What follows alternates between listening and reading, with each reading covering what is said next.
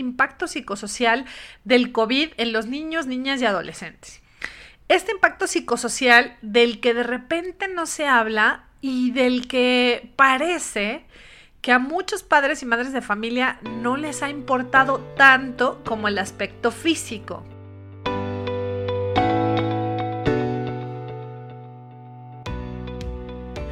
¿Qué tal amigos de Calla y Escucha? Yo estoy muy emocionada, soy Ruth García y estoy aquí en un episodio más de este podcast y estoy muy emocionada porque, ¿qué creen? Creo que nunca como ahora he recibido comentarios del episodio anterior y, seguramente es porque este tema del sueño, pues a muchas mamás y papás que conozco que lo han escuchado, me han dicho, soy la peor madre, soy el peor padre, ni de broma mi hijo se duerme esas horas, etcétera, etcétera.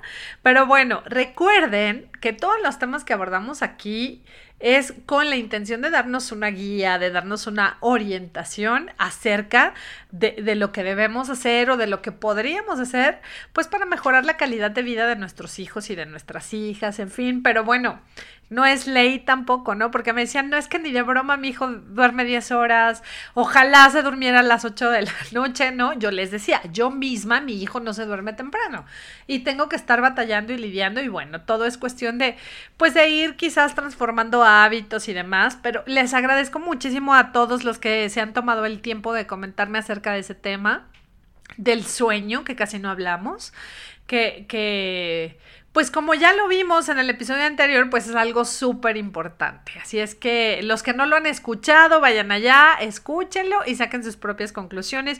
Pero lo más importante es que recuerden, todo hay que ser flexibles, ¿no? O sea, no hay recetas de cocina con las infancias, eh, cada uno es diferente, cada niño, cada niño... Eh, cada niño y cada niña son diferentes, así es que no podemos meterlos a todos en la misma canasta, ¿no?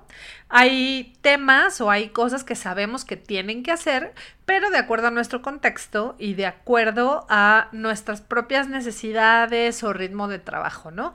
Si tú sales a trabajar a las 7 de la noche y llegas, pues obviamente quieres pasar un tiempo con tu hijo, con tu hija, y pues si lo duermes a las 8 ya no lo viste, ¿no? O ya no conviviste, en fin.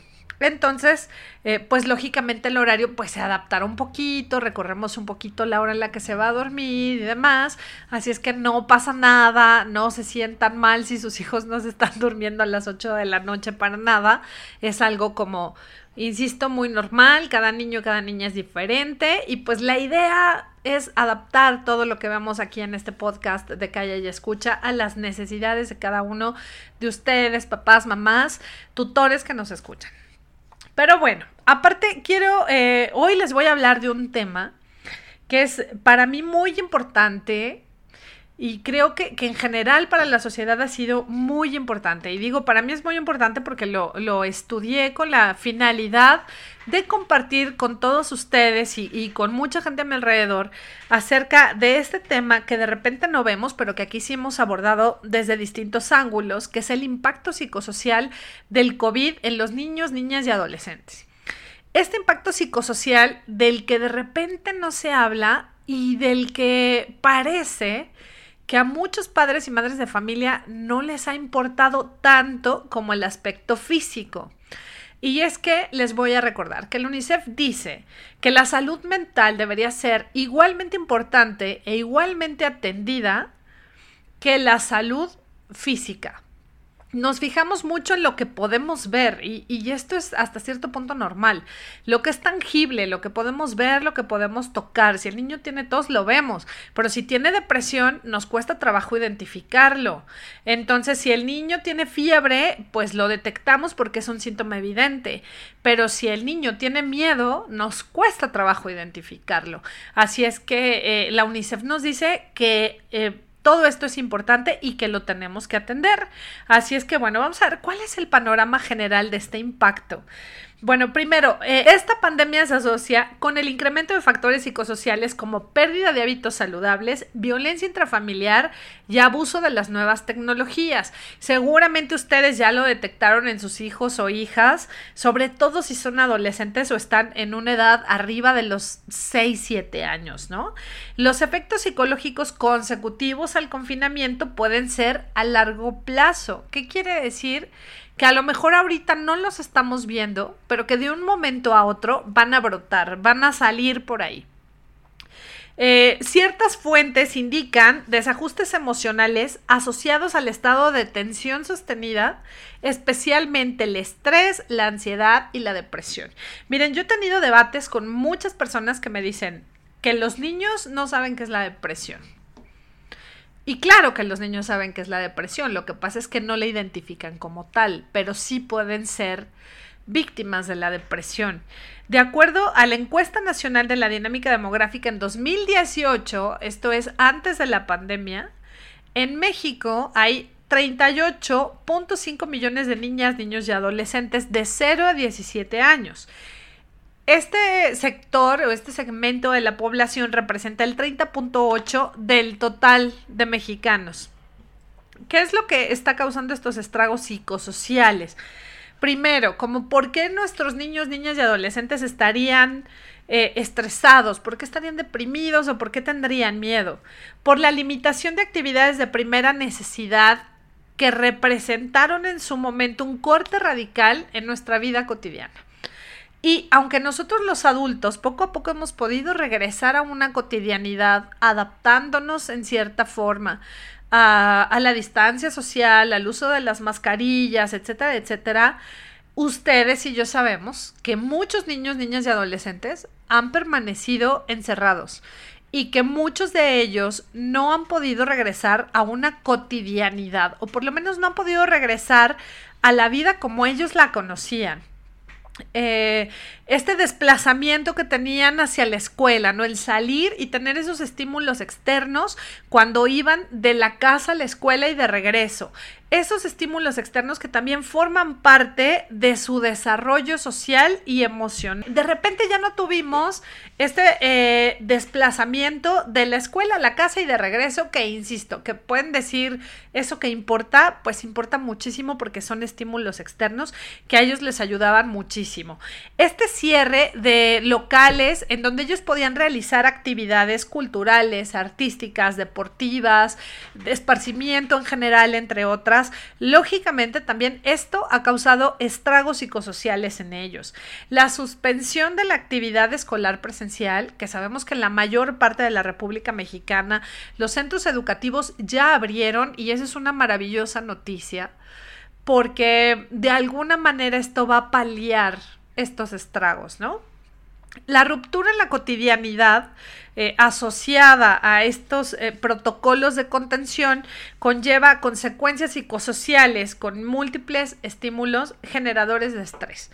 Y ya hemos hablado ya en muchos episodios acerca de lo que el estrés, sobre todo este estrés crónico, puede ocasionar en el cerebro de los niños y las niñas, sobre todo, aunque por supuesto que los adolescentes pues también se ven afectados por él, ¿sí? Esta ruptura de la cotidianidad asociada a la implementación de estos protocolos de contención que yo les decía, pues eh, va a generar que nuestros niños y nuestras niñas de repente tengan cambios de conducta.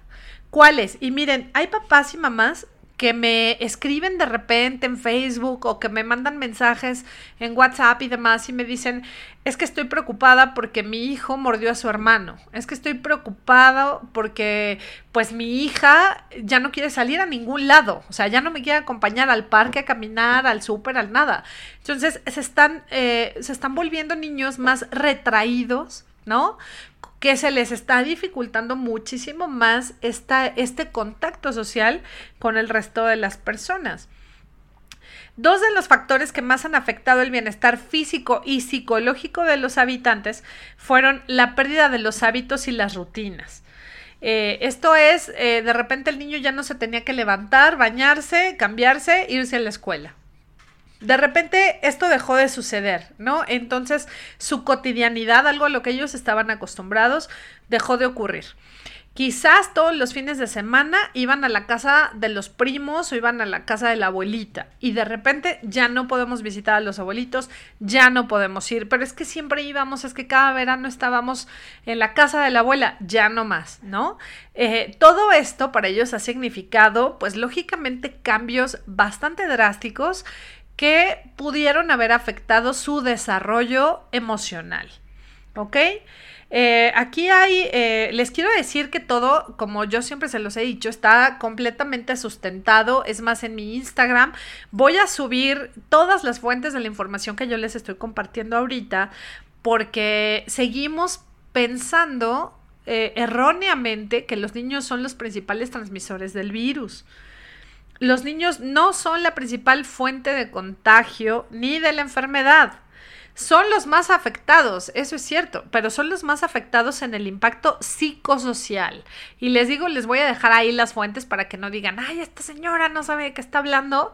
No, claro que sí, y está todo sustentado. ¿Ok?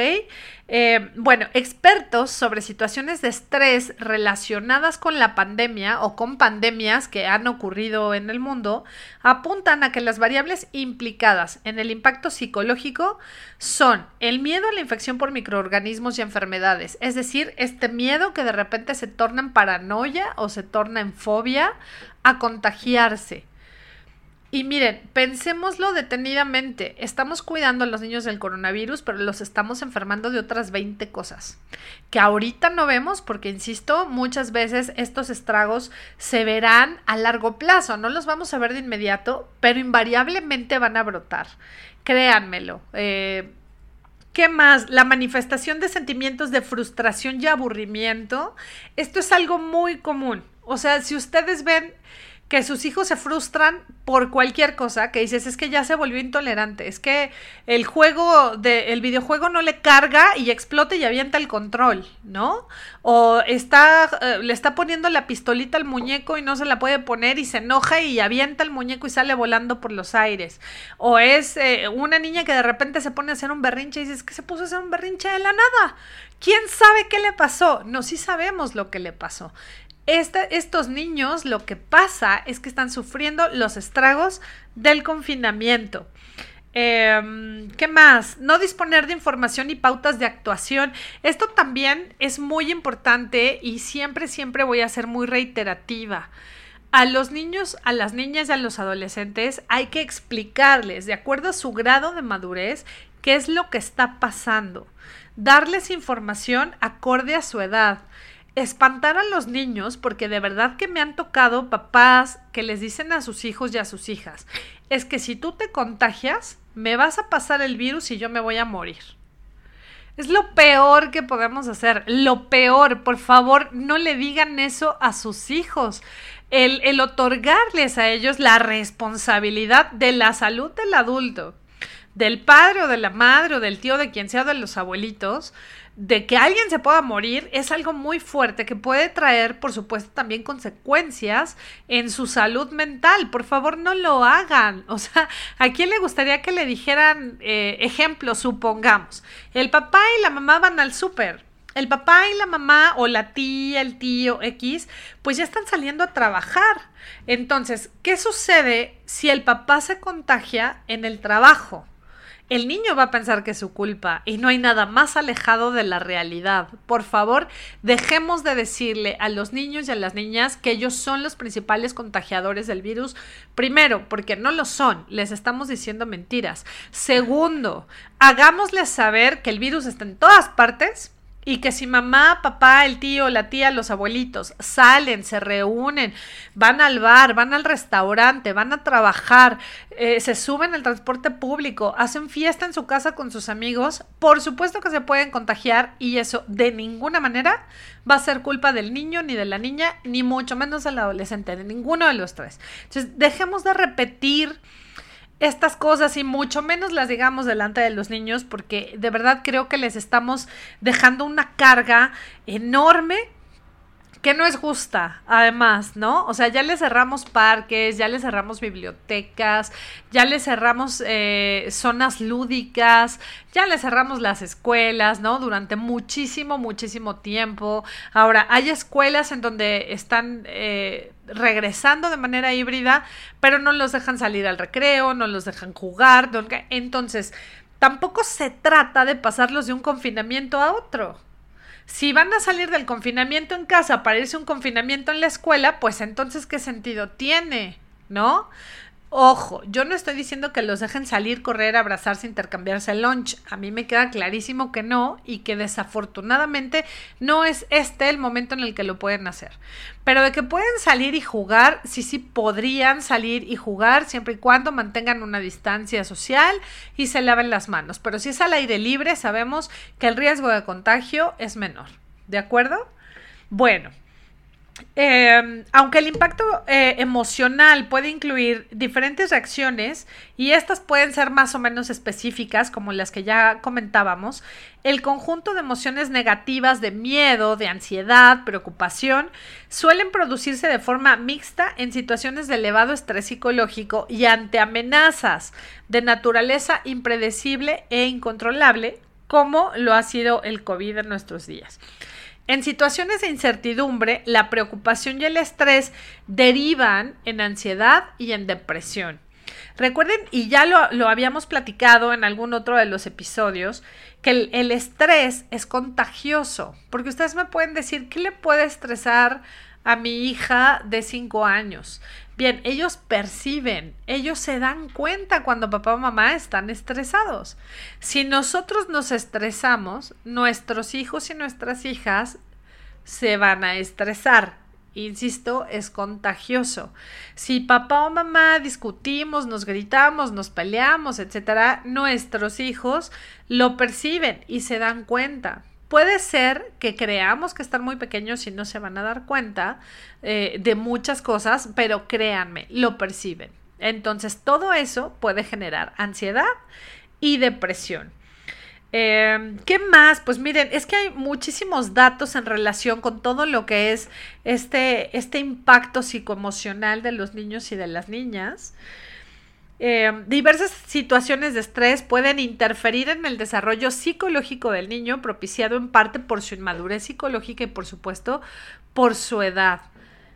Voy a ser muy reiterativa, por favor, eh, evitemos estresar a los niños y a las niñas y démosles información clara de acuerdo a su grado de madurez. O sea, tengo que ser muy reiterativa con eso. Los niños entienden más de lo que creen. Miren, hay un meme que de verdad a mí me puede salir urticaria cada vez que lo veo, que es el del niño eh, el de la mamá que le dice al niño, este no es tu cubrebocas. Le dice, es que se lo cambié a, Juanito porque el suyo estaba mejor. Es mentira, no es cierto. Y ojalá pudiéramos dejar de replicar ese tipo de, memes y de circunstancias que no ayudan en absolutamente nada. Les estamos quitando a los niños muchísima... Em, no les estamos dando su lugar. O sea, estamos suponiendo que de verdad ellos no entienden cosas cuando claro que lo entienden. Yo era de las personas que también decían, no, bueno, es que esto si se prestan la mamila y se intercambian la paleta, ¿no? Porque pues sí, puede ser que en el preescolar lo hagan, pero también saben seguir normas básicas y muy, muy claras. Los niños saben cuidar su, su, su cubrebocas, saben respetar la distancia social, les enseñan a lavarse las manos de una manera espectacular no les quitemos méritos. Eh, ¿Cuáles son los efectos directos de, estos problemas eh, emocionales en los niños? Trastornos del sueño. Cuando nuestros hijos duermen de más o duermen mucho menos. Trastornos del apetito, cuando no quieren comer nada o cuando se la pasan comiendo. Recuerden que todos los extremos son malos. Dificultad para atender cuando nosotros los vemos bastante distraídos cuando no nos están poniendo atención, cuando ya les, les dijimos algo importante y se voltean y te dicen, ¿qué? ¿De qué? ¿Qué me dijiste? ¿De qué estabas hablando? Bueno, la hiperactividad, la hiperactividad también puede ser un exceso de cortisol y la irritabilidad. ¿Sí? Cuando están demasiado intolerantes, cuando hacen berrinches por todo, cuando se enojan por todo, aguas, Ahí, ahí se están encendiendo las alertas, ahí se están encendiendo los focos rojos. En los niños en edad escolar pueden aparecer estos síntomas, de angustia. ¿Cuáles son? Las palpitaciones, ¿no? En el corazón, la hiperventilación y diarrea, que casi siempre pues son asociados con un proceso de somatización.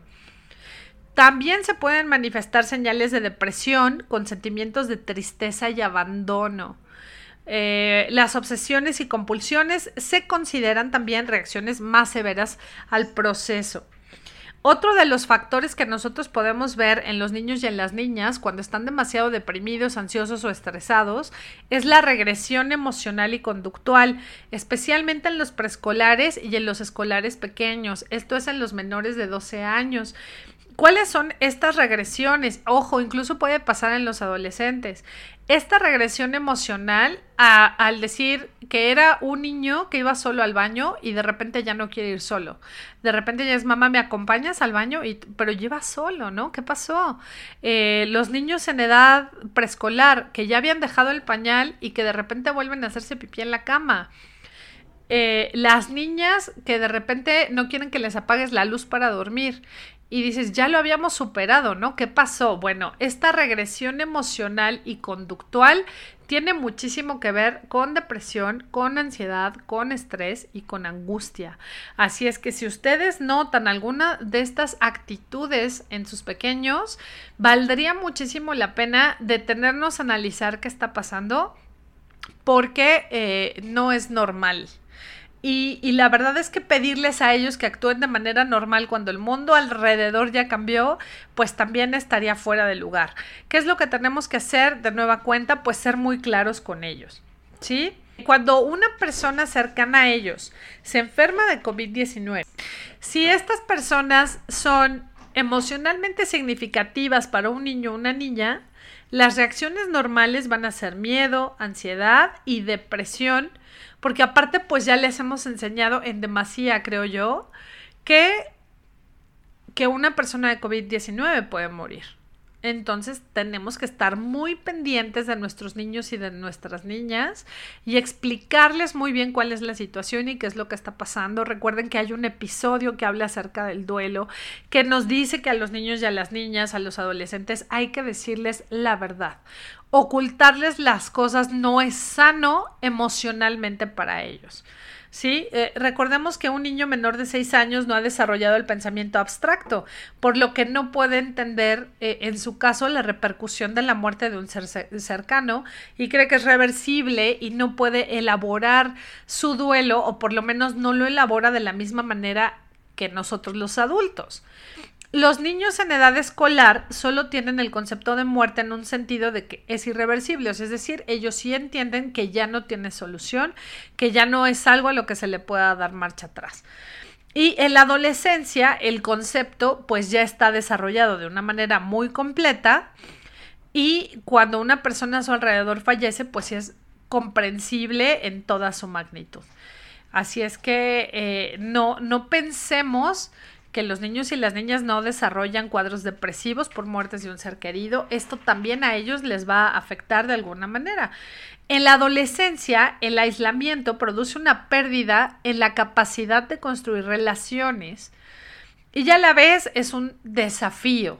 Entonces, eh, ahora en adelante vamos a tener que buscar la manera de revertir eso con todos estos adolescentes que de repente estuvieron confinados durante más de un año en este eh, tema de pérdida de capacidad de construir relaciones, cuando sabemos que el mundo laboral son relaciones cuando sabemos que, la vida en general son relaciones, relaciones de pareja, relaciones padre-hijo, relaciones con compañeros de trabajo, relaciones con la sociedad en general. Entonces sí es algo que debería preocuparnos en la formación del tejido social, ¿no? Porque de repente estamos pensando mucho en el futuro inmediato, o sea, estamos pensando en que ahorita no se contagien y en que ahorita no se enfermen.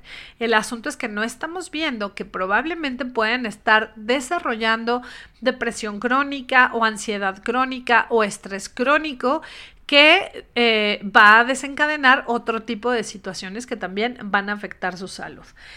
Em, la relación entre largas cuarentenas y mayor angustia psicológica puede manifestarse como en pesadillas, terrores nocturnos, miedo a salir a la calle o miedo a que sus papás vuelvan al trabajo, ¿no? Es como el de mamá no te vayas, papá no te vayas, te vas a morir, ¿no? En fin, por eso les digo que no les digamos cosas a los niños. Em, intolerancia, irritabilidad, hipersensibilidad emocional, o sea, un niño, una niña, un adolescente que llora por todo o que se enoja por todo, eh, en fin, o sea, lo tenemos que atender. La apatía, el nerviosismo y las dificultades para concentrarse e incluso un leve retraso en el desarrollo cognitivo. Si nuestros niños, niñas y adolescentes no están aprendiendo de manera normal y natural. Esto es angustia psicológica.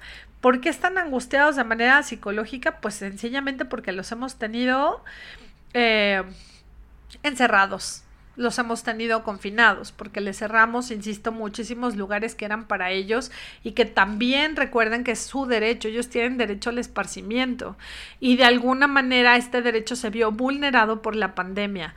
Eh, muchos me van a decir, pues sí, pero la salud es lo más importante, sí, por supuesto, pero cuando hablemos de salud, tendríamos que vigilar que el concepto de salud sea integral, no solo física y no solo mental o emocional. La salud tendría que atenderse de una manera integral, es decir, vigilar tanto lo que podemos ver, tanto los síntomas que podemos ver, como los que no vemos o como los que no estamos detectando a tiempo. ¿De acuerdo? Las recomendaciones generales para mitigar el impacto psicosocial en los niños, niñas y adolescentes son, de acuerdo a su grado de madurez, ¿sí? Explicar adecuadamente la realidad del fenómeno que estamos viviendo y la necesidad de cumplir con las medidas. O sea, es importante que nosotros reforcemos, hey, ojo con esto, hay que seguir las medidas, usa la mascarilla, la distancia social, ten cuidado con esto, no prestes tu vaso de agua, en fin expresar y compartir emociones, ideas y acciones para afrontar todo lo que es el coronavirus, el regreso a la escuela, etcétera, etcétera. Una hora al día por lo menos, y si no una hora, por lo menos 30 minutos. Pero hagámonos el propósito de no hablar del COVID más de 30 minutos, máximo una hora al día, no más. No hablemos todo el día, todo el día, todo el día de lo mismo y de lo mismo. Y ya supiste que se murió tal de COVID. Sí, fíjate que se murió. No, ya. Eh, paremos el discurso y procuremos no dedicar más de una hora al día a hablar de este tema. Enseñar medidas de cuidados y disciplina, pero sobre todo eliminar el miedo como medida de precaución. El miedo, el estrés, la ansiedad eh, generan una baja en nuestro sistema inmune lo debilitan, vamos a debilitar el sistema inmune. El miedo, eso es lo que nos está haciendo, así es que tratemos de eliminarlo como medida de precaución. El miedo no es la salida. Tratemos de educar y de formar a niños, niñas y adolescentes más conscientes de su realidad. Recuerden que, que, esta enfermedad del COVID, pues ya es una, es una enfermedad endémica, ya nunca se va a ir. Y no podemos tener niños, niñas que van a crecer como adultos y van a ser adultos con miedo permanente porque pues esto lejos de ayudarles, ¿no? Les va a perjudicar. Así es que por favor eliminemos el miedo como medida de precaución. Mantener comunicación frecuente con familiares y amigos también es algo que a los niños les sirve muchísimo. Diseñar formas de estudio, trabajo, deporte, convivencia, distracción, diversión no solo en el hogar y no solo de la puerta de la casa para afuera, sino también fuera de casa. Es importante sacar a los niños, llevarlos con las medidas de protección, los pueden llevar al bosque, los pueden llevar a caminar, los pueden llevar a correr, lógicamente otra vez vigilando la distancia social y con el uso de las mascarillas de acuerdo a su edad. Y si son menores de 5 años, siempre con la supervisión de un adulto pero el uso de las mascarillas, a eso me refiero, pero eh, sí es importante que no todo es estudiar y no todo es estar encerrado. Los niños y las niñas, insisto, también tienen derecho al esparcimiento y a la convivencia. Con las nuevas medidas y con la nueva realidad a la que nos tenemos que afrontar, pero por favor no, no violentemos ese derecho que tienen. Eh, acudir a un profesional de salud mental ante cualquier situación de alarma del menor y sus cuidadores. Recordemos que tristemente en México el aumento en el porcentaje de suicidio eh, en niños y niñas menores de 17 años ha ido en aumento, especialmente durante el confinamiento. Así es que no lo dejen pasar, es muy importante, acudan a un profesional de salud mental. Miren, yo luego entro a los grupos de Facebook de mamás y, de señoras y ya saben, y yo veo que, que, dicen, es que mi hijo está muy irritable, ay, ponle el aceitito de no sé qué, ay, dale un tecito de no sé qué. Miren, no es que esté mal y toda la ayuda es bienvenida, perfecto.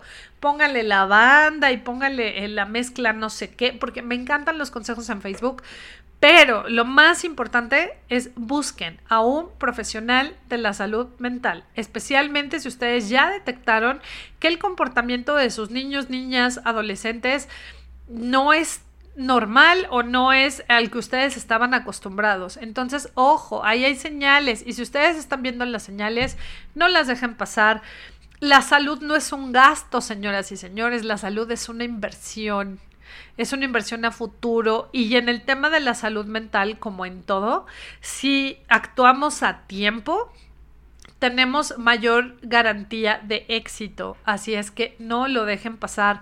Yo no digo que los aceititos estén mal, yo no digo que, el tecito está mal, yo no digo que, que, apapacharlos y abrazarlos para nada. Al contrario, recuerden que el consuelo es una de las mejores herramientas que tenemos para eliminar el estrés tóxico. Así es que por supuesto que tienen que consolar, abrazar, apapachar pero es importante también acudir a un profesional de la salud mental.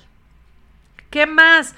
Fomentar en nuestros niños, niños y adolescentes habilidades o intereses, deportes, hobbies, armar rompecabezas, el ballet, la gimnasia, el fútbol, el básquetbol, lo que ustedes quieran, pero no sigan o no sigamos restringiendo este tipo de actividades en los niños y en las niñas créanmelo que cuando ustedes, eh, si ustedes han notado una actividad de irritabilidad y llevan a su hijo, a su hija, una actividad física o, le gusta tocar guitarra, practicar eh, un instrumento musical, etcétera, su carácter va a cambiar, su estado de ánimo va a cambiar y ustedes se van a dar cuenta. Y esto se los digo porque con los cursos de verano que acaban de pasar, muchos papás y mamás que me escribían y me decían, oye, es que, ¿qué hago? Yo le decía, pues búscale una actividad. Bueno, se animaron a llevarlos al curso de verano en burbujas, en, en, lugares muy controlados, si ustedes quieren, etcétera. Entonces los llevaron y me dijeron, no sabes el cambio. O sea, el cambio radical en la conducta de mi hijo, en su estado de ánimo, llegaba contento, tenía mucho que no lo veía sonreír, ¿no? Y yo decía, pues claro, ¿tú cómo estarías si te hubieran encerrado un año, ¿no? por supuesto que ustedes van a ver cambios en la actitud. Así es que fomentemos la actividad física, fomentemos las habilidades, los hobbies, sus pasatiempos. Recuerden que nuestros niños y nuestras niñas todos son diferentes. A algunos les va a gustar tocar el piano, a otros les va a gustar treparse en los árboles, en fin pero vamos a darles la oportunidad de distraerse y si no, eh, de repente la economía no da para pagar clases de nada, pero los parques ahí están, digo, no sé, ojalá que en sus estados sí, porque pues aquí todavía nos tienen medio castigados un poco, pero, pero caminar es gratis, ¿no? Eh, salir a andar en bicicleta a cualquier parte cerca de la colonia eh, también es gratis, entonces hay muchas actividades que podemos hacer de una manera que, que no signifique un golpe al bolsillo y que no signifique de ninguna manera tampoco pues violentar las reglas ni las normas, ¿no? Y bueno, ¿qué más podemos hacer y que deberíamos hacer todos como sociedad? Ayudar en lo posible a personas con vulnerabilidad física, psíquica y social. Es muy importante, por favor, no estigmaticemos. Recordemos que hay niños que tienen algunas condiciones especiales o niños que presentan ciertas eh, discapacidades, etcétera. Entonces, habrá niños, niñas, adolescentes que no puedan usar la mascarilla porque está contraindicada por su salud, porque no le encuentran el sentido, porque por cualquier circunstancia, pero es muy importante que dejemos de estigmatizar, de juzgar y de criticar. Si un niño o niña no usa la mascarilla, no juzgues, no juzguemos, no digamos, ay, qué padres tan irresponsables que les vale, especialmente porque ninguno de nosotros debería traer puesta una camiseta donde explique el por qué nuestros hijos no traen la mascarilla, ¿no? Eh, o nuestra historia de vida, ¿no? ah, mira, mi hijo es autista y con una pancarta para que entonces la gente entienda y deje de juzgar. Dejemos de juzgar. Si no sabemos el trasfondo de las decisiones de cada uno de nuestros niños, niñas y adolescentes, dejemos de juzgarlos y en ello dejemos de juzgar también a los adultos que les rodean, porque, insisto, yo he tenido la oportunidad de trabajar con distintas asociaciones civiles, con niños que presentan distintos eh, tipos de discapacidad o de condiciones diferentes. Y, y, se han visto afectados también por esto, ¿no? Porque la gente juzga y no sabe de, de, la problemática que puede suponer para ciertos niños, niñas y adolescentes usar una mascarilla o mantener la distancia social, etcétera, etcétera. Así es que mejor no juzguemos, seamos muy respetuosos, tratamos de ser todo lo empático que podamos y pues bueno. Recomendaciones para el tema en salud mental. Incluir conductas asertivas ante diversas situaciones y entrenamiento en habilidades. Acuérdense que la palabra educa, pero el ejemplo arrastra. Si nosotros queremos que nuestros hijos sean asertivos al momento de tomar decisiones o de comportarse, pues tenemos que empezar nosotros. Si nuestros niños y niñas ven que nosotros perdemos el control, ellos van a perder el control porque van a asumir que eso es lo correcto. Detectar y atender a menores en situación de vulnerabilidad. Les digo, eso es como lo más importante. Si hay niños o niñas que antes de la pandemia ya presentaban depresión crónica, pues imagínense lo que el encierro les hizo, ¿no? Entonces, eh, son los, los primeros que, que necesitan recibir ayuda. Eh, evaluar nuestro contexto escolar, familiar y social. Hay que evaluarlo como papás, mamás, tutores, etcétera. Pues vamos a ver qué es lo que está pasando a nuestro alrededor. ¿Qué más? Necesitamos coordinación. Hoy más que nunca esta situación pandémica nos pone frente a una realidad. Coordinarnos entre padres, profesionales de la salud, eh, maestros, maestras, directoras, el trabajo social, etcétera, etcétera, tenemos que coordinarnos, tenemos que estar juntos en armonía, comunicarnos y de la manera correcta, asertiva y eficaz.